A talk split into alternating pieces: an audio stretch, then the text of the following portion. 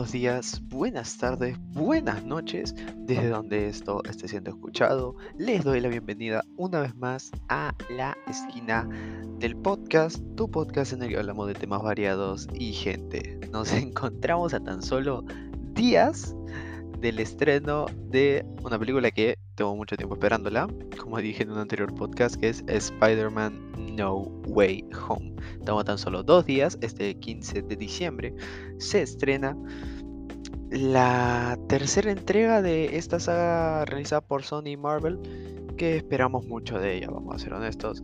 Y afortunados los que tengan entradas para el 15.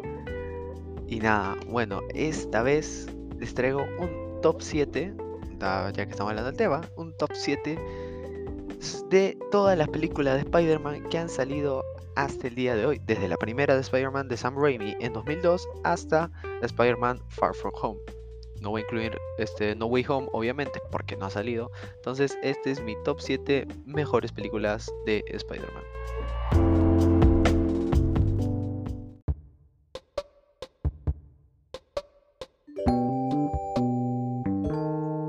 Ok, entonces empezamos con el puesto número 7.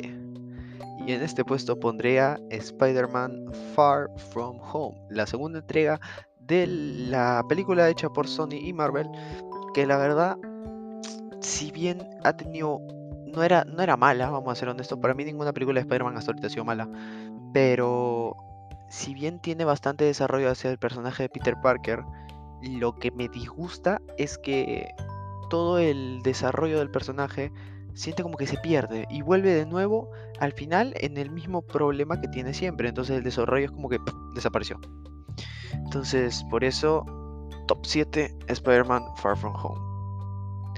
Pequeño aviso. ¿Por qué 7 y no top 5? Porque son 7 películas y quiero acomodar las 7 porque no quiero dejar ninguna fuera. Dicho esto, pasamos con el top 6. Top 6 de Spider-Man pongo a The Amazing Spider-Man 2. No voy a mentir.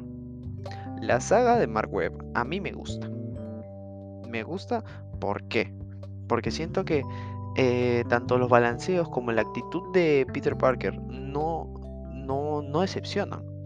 Sí es cierto que para ser Peter Parker, Andrew Garfield es demasiado, por así decirlo, chévere, cool, como para interpretar a Peter Parker, pero igual, este, mi problema con The Amazing Spider-Man 2 es el diseño de los personajes. No te voy a negar, no me gustó para nada que Electro sea azul. O sea, Electro azul no me cabía en la mente, tanto también como el modelo de, de Rhino, que es literalmente un robot. El tema del duende verde y de Harry siento que fue muy apurado, eso de la idea de que estuvo en un reclusorio y tal. No me gustó del todo, entonces por eso hay unos cuantitas razones más que mejor no especifico. The Amazing Spider-Man 2, top 6. Por cierto, no lo pongo último porque tiene el mejor traje para mí de todas las películas de Spider-Man. Top 5, top número 5. Spider-Man Homecoming. ¿Por qué pongo a Homecoming por encima de Amazing Spider-Man 2? Simple. No pecó en lo de volver a hacer la misma introducción que hacen siempre en las anteriores dos sagas, en la de Sam Raimi y Mark Webb, las dos nos explicaron lo mismo del tío Ben. Y literalmente, entre Spider-Man 1 y The Amazing Spider-Man 1, si las comparas son prácticamente iguales. Peter se pelea con el tío Ben, el tío Ben sale, lo matan, y esa es la introducción de la, de la película. Entonces, yo creo que esta es decir de frente que ha sido Spider-Man entró como que más fresco. En este caso vemos un Peter Parker que para mí, Tom Holland, puede incluso con un mejor director, podría ser incluso mejor Spider-Man, pero em, igual esta película en sí no es mala. Eh, me dolió la no inclusión de MJ, eso es verdad. Pero la aparición de Liz, que no se le había hecho mención en ninguna de las otras dos sagas, me en parte sí me agradó bastante y me dio, me dio ese toque de que me acordé de la serie de, de Spectacular Spider-Man, la serie animada. Pero em, igual, Spider-Man Homecoming tiene como que ese sentimiento de que Peter asume siendo muy joven de ser el hombre araña y que tiene que tener responsabilidades por encima de su vida personal y pone por encima salvar a los demás que su vida personal. Entonces yo creo que ahí sí lo hicieron muy, pero muy bien. Entonces, por eso hay unas cuantas cositas más. Top 5, Spider-Man Homecoming. Pasamos ahora al top 4, que sería Spider-Man 3 de la saga de Sam Raimi. ¿Por qué Spider-Man 3? Pues simple. Spider-Man 3 me parece que si lo hubieras dividido en dos películas hubiera sido espectacular.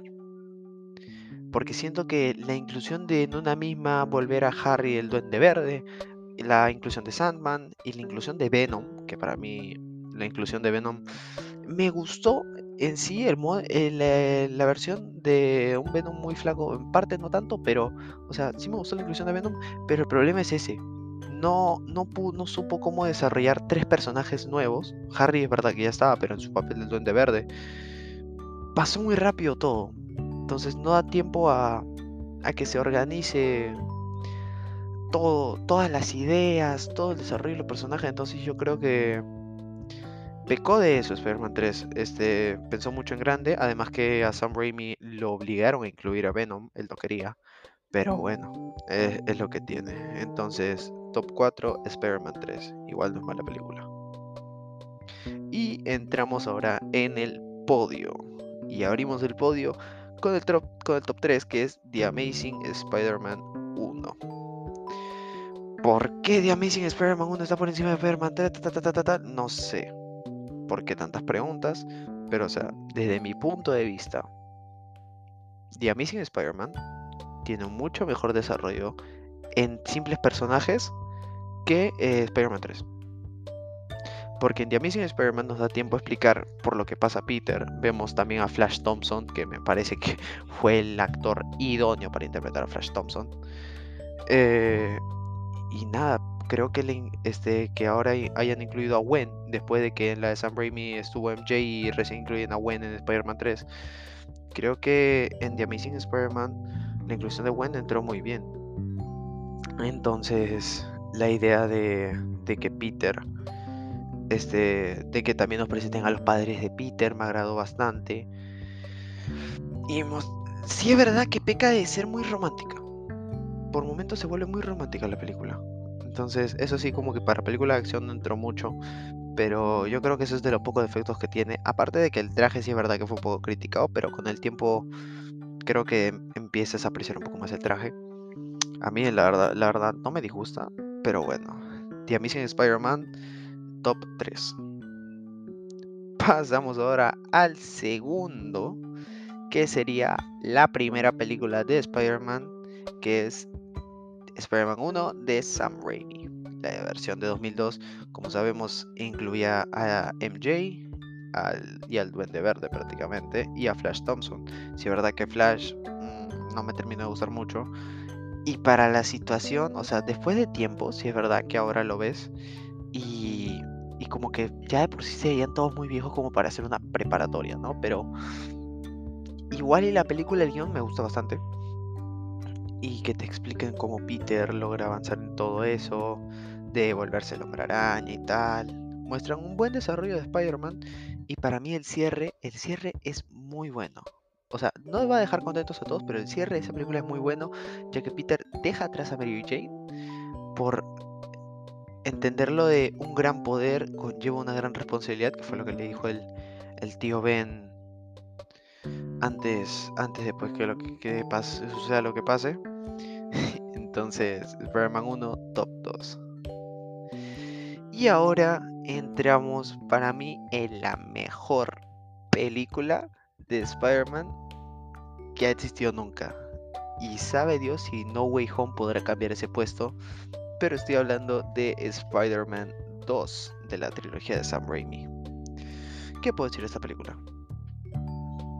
para el año, los efectos especiales eran increíbles. Yo obviamente la vi después, porque la película salió en 2004 y yo soy de 2004. Entonces, yo diría que para cuando salió, e incluso cuando yo la vi después de chiquito, por ahí de 2007 cuando salió Spider-Man 3, se veía muy bien. Se veía muy bien los efectos especiales, más ganó un Oscar por eso. Entonces, yo creo que Spider-Man 2 hizo muy bien el desarrollo de Peter en cuanto a cómo maneja su vida entre Spider-Man y Peter Parker, porque son dos cosas distintas.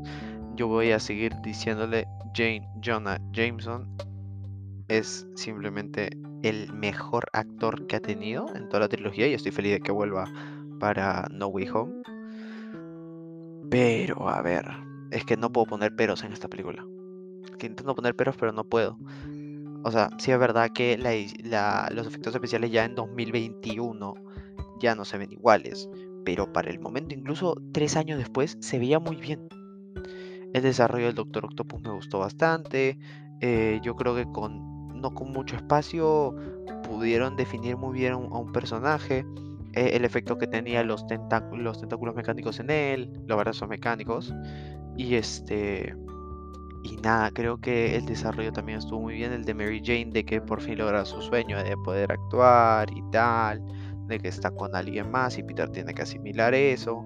Entonces, de que también al final descubre MJ de que Peter es Spider-Man, yo creo que ya era de, de verse venir.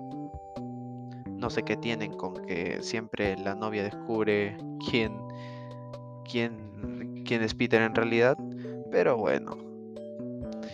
Para mí, esta es la mejor película de Spider-Man que, que haya salido hasta ahorita. Y bueno, una vez más, no soy ningún crítico y esta es la opinión personal de un fan.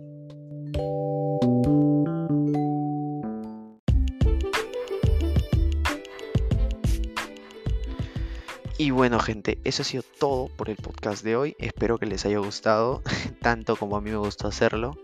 Y nada, nos estamos viendo en otra ocasión. Además me despido de ustedes, ya nos estaremos oyendo después. Y chao, chao.